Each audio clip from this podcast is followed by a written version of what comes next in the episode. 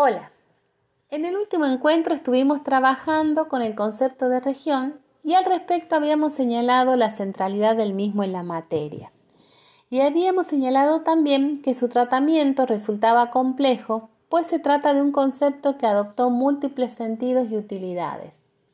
Eric Van Young, un autor que retomaremos en varias ocasiones, destacaba el carácter heteroglósico del término y la necesidad de definir los marcos desde los cuales pensamos y definimos las regiones que estudiamos. Como podremos observar a lo largo de este encuentro, el concepto fue motivo de diversas reflexiones y controversias internas en varias disciplinas en diferentes momentos de su desarrollo, tales como la geografía, en donde adquirió un carácter central y constitutivo a la misma disciplina, pero también fue abordado por la sociología, las ciencias políticas y la economía, entre otras. En las últimas décadas, dentro del campo de la historia, su estudio dio lugar a diversos análisis teórico-metodológicos que resultaron extremadamente fructíferos dentro del campo disciplinar. En cuanto a la materia historia regional, el estudio del concepto es particularmente necesario, si tenemos en cuenta que bajo ese amplio y diverso marco con que denominamos a la historia regional, se acogen una gran variedad de propuestas historiográficas cuyas bases teórico-metodológicas difieren sustancialmente, además de perseguir fines distintos. Un elemento a tener en cuenta para desentrañar tal complejidad es ubicar la procedencia teórica del concepto de región con la que operan los historiadores que se inscriben en la misma. De acuerdo a ello, en esta oportunidad plantearemos entonces un recorrido por la geografía, ciencia madre del concepto, para retomar algunos planteos que tuvieron especial interés en el campo historiográfico. Luego revisaremos ya dentro del campo de la historia y de la historia regional, planteadas de una mirada crítica y actual, los elementos que Nidia Arese retoma de diversos autores provenientes de la geografía, la sociología y la filosofía, que remarcan el carácter interdisciplinario propio de este campo. Les decía que el estudio de la región resultó ser central y constitutivo de la geografía ya que el concepto fue utilizado como recurso tecnológico desde los orígenes de su constitución como ciencia. Su abordaje resulta necesario, ya que las derivaciones de sus planteos permitieron geografizar diversas problemáticas retomadas por las ciencias sociales. Desde los diversos modos de pensar los procesos de territorialización o aquellas que se derivan de la organización espacial, o bien las políticas estatales de planificación económica, los modos en que se regionaliza, pensar las diversas cuestiones en términos de escalas, entre otras.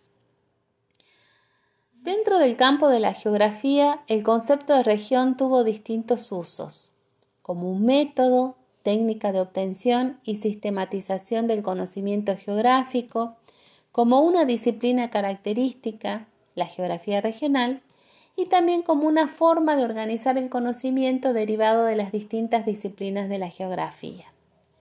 Podemos señalar también que la construcción del concepto recorrió diferentes trayectorias que fueron señaladas por el geógrafo García Álvarez. A los fines de este encuentro solo retomaré algunas de ellas. En primer lugar, la corriente coreográfica, desarrollada por geógrafos como Humboldt, y Ritter. Quienes se, se inscribieron en esta línea desarrollaron un sentido geométrico de localización, es decir, trasladaron formas tridimensionales a esquemas planos bidimensionales con la finalidad de construir la cartografía de la época. Sus estudiosos pensaron fundamentalmente en las regiones naturales identificadas por la presencia de algunos elementos que se observaban como predominantes en la naturaleza. Se tomaron en cuenta aquellos identificados por la geología. La región era una noción que demarcaba el área de un paisaje y era útil para la clasificación taxonómica. Una ciencia de los lugares y no de los hombres, como señala García Álvarez. Esta perspectiva se complejiza con la corriente posibilista, desarrollada por Vidal de la Blache. Para quienes conformaron esta línea, la región era una unidad de análisis geográfico desde la que era posible vincular la relación hombre y naturaleza, es decir, la forma mediante la cual se humanizaba el espacio terrestre. Lo importante de este planteo es que le dio unidad a la ciencia geográfica, en su faz natural y en su faz social. Desde esta perspectiva, cada región se demarcaba por la existencia a priori de las regiones geográficas, es decir, que el carácter regional lo otorgaba el elemento natural, ya que los aspectos físicos constituían el soporte de los hombres. Así la región era una unidad dotada de individualidad. Dentro de esta corriente prevaleció el enfoque paisajístico, vinculado al mundo de la percepción y la afirmación de la identidad regional. Se asumía el paisaje como género de vida. Desde esta perspectiva, los estudios se centraron fundamentalmente en el análisis del mundo rural. Así, esta línea permitía la articulación de tres elementos, un medio, un género de vida, el cual se concebía como la forma particular en que cada grupo desarrollaba su forma de ser y vivir, es decir, que los rasgos de la población que se tomaban para definir el género de vida eran elementos como las formas de vestir o de hablar. Lo que daba lugar al tercer elemento, el paisaje, el área donde ocurría ese género de vida. Cabe señalar también que esta perspectiva esbozó un método que suponía en primer lugar la delimitación del medio físico, luego el análisis del modo en que el hombre lo transformó, lo que daba como resultado la estructura geográfica estudiada. Hasta aquí la geografía que podemos denominar clásica y a la que podríamos sumar otras líneas como la racionalista o la ideográfica, todas profundamente empiristas y descriptivas. Concibieron a las regiones como unidades espaciales homogéneas demarcadas por el criterio político-administrativo. Un cambio radical en la formulación del concepto de región llegó luego de la Segunda Guerra Mundial con la crisis de la geografía regional y la necesidad de establecer estudios generales que permitan articular lo particular con lo general. Es entonces cuando la noción de espacio adquiere centralidad en los análisis y se convierte en un concepto operativo e instrumental que remite a un objeto de estudio que es percibido con ciertas particularidades. El concepto no descuida la relación hombre-naturaleza, pero no la ve como un vínculo armónico, sino como un reto ambiental cuya respuesta es social. Desde, estas nuevas perspectivas, la región sirve como laboratorio para controlar las teorías y leyes generales, aunque mantiene su carácter clasificatorio. Fuertemente influenciada por las teorías económicas de corte estructuralista y funcionalista, el enfoque de geógrafos y economistas se desplazó a la consideración económica de la región y en particular al carácter utilitario con el que la empleaban los estados para estimular los procesos de desarrollo económico. La región entonces era considerada como el área de extensión de un elemento económico. Es así que se privilegió el estudio de estos tipos de procesos y la forma en que se espacializaron sus agentes. Sin embargo, se tendió a trabajar sobre las abstracciones de los sistemas económicos y sociales. Cabe destacar también que desde esta línea de análisis las regiones no se estudiaron de forma aislada, sino que era necesaria su ubicación y relación con otros espacios regionales para definir su lugar en una totalidad mayor que las contenga y le otorgara un lugar definido jerárquicamente en el territorio. Esa totalidad bien podía ser el Estado o el sistema capitalista. En otras palabras, la mirada estaba puesta en el grado de inserción de las regiones en los mercados. Así las regiones se podían clasificar en funcionales, nodales, polarizadas, según el modelo teórico de base. En síntesis, la región es concebida como una unidad duradera, como entidades físicas singulares y que varía, en la que variaba eh, el modo de captar su distinguibilidad. Otro cambio fundamental se produjo con la denominada geografía crítica, corriente que asume a la geografía como una disciplina cuyo objeto de estudio es la organización espacial y una disciplina que es asumida por quienes adhieren a sus principios como un elemento para la transformación y el cambio social. Corriente de bases marxistas, coloca su atención a la producción social, en la producción social del espacio. Es decir, es decir, que el espacio es producto del proceso social. Rescatamos aquí la figura de Milton Santos, de quien Nidia Areces se embebe para plantear algunos elementos para su reflexión teórica en el campo de la historia. Para Milton Santos, el espacio es una dimensión formada por sistemas de objetos y sistemas de acciones articulados en un conjunto indisociable. Es una instancia de la totalidad social. Las regiones entonces son espacios particulares en las que se combina lo general, que serían las leyes del modo de producción capitalista, con lo particular, entendiendo por particular a las especificidades locales que sirven de oposición a las tendencias homogeneizadoras del capitalismo. Es decir, el lugar donde los actores gestan acciones diferentes a los proyectos hegemónicos. Predomina entonces la idea de ocupación del espacio. En esta línea de pensamiento, los geógrafos desplazan su interés al estudio dinámico de la constitución de las regiones, o sea, a los procesos de estructuración de las formaciones socioeconómicas.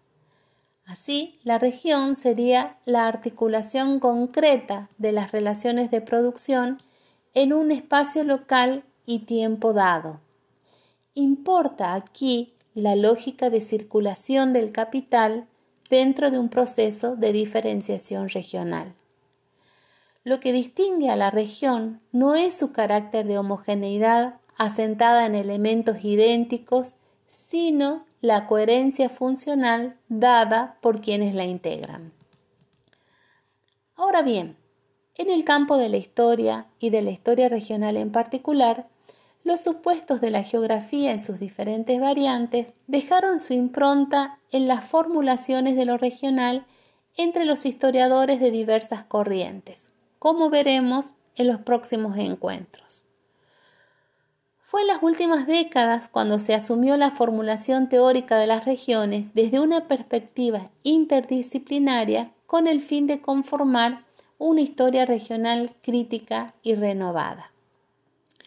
Entre los historiadores que abordaron el trabajo de reflexión teórica, elegimos el de la historiadora argentina Nidia Areces, quien retoma y articula algunos planteos de Milton Santos, de Giddens, Bourdieu y Foucault.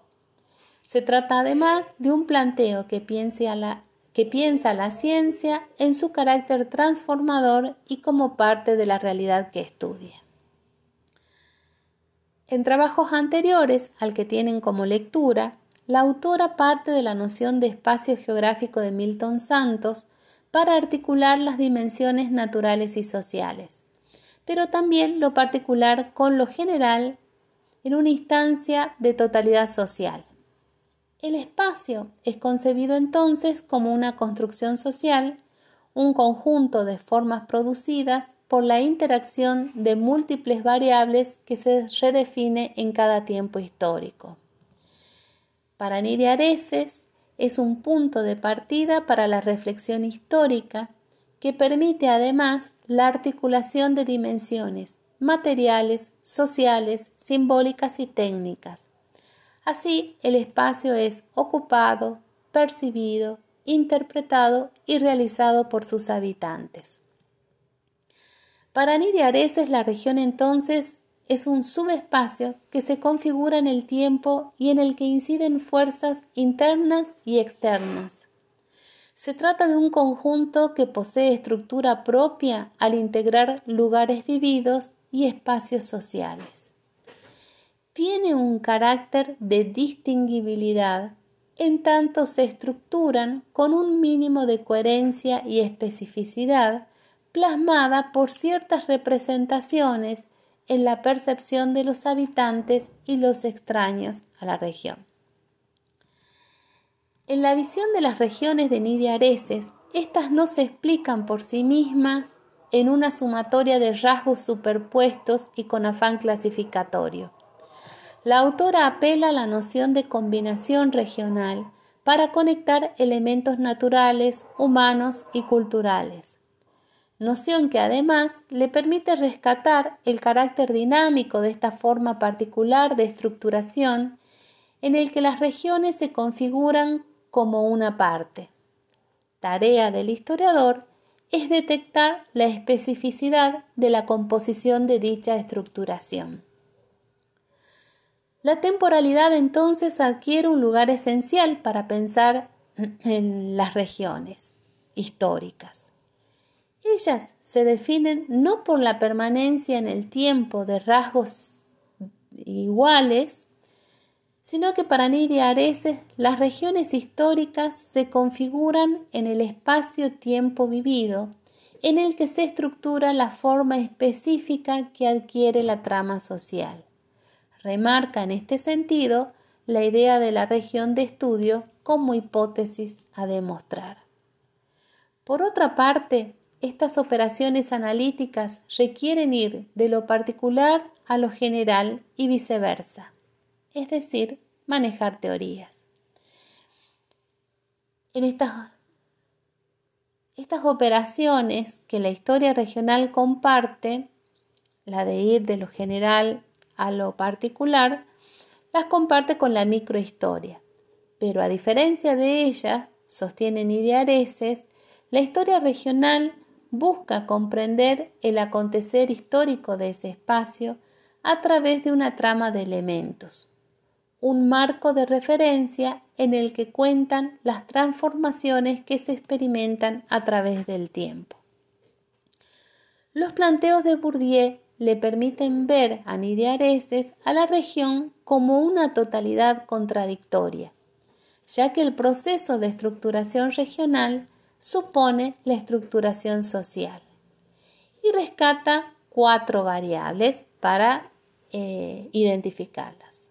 La forma, definida por las fronteras, la extensión, expresada en la dilatación en el tiempo y la duración en el espacio, y el carácter, planteada por la forma en que lo local se ordena dentro del sistema social. Lo local es el punto que retoma la autora para poder observar la interacción social.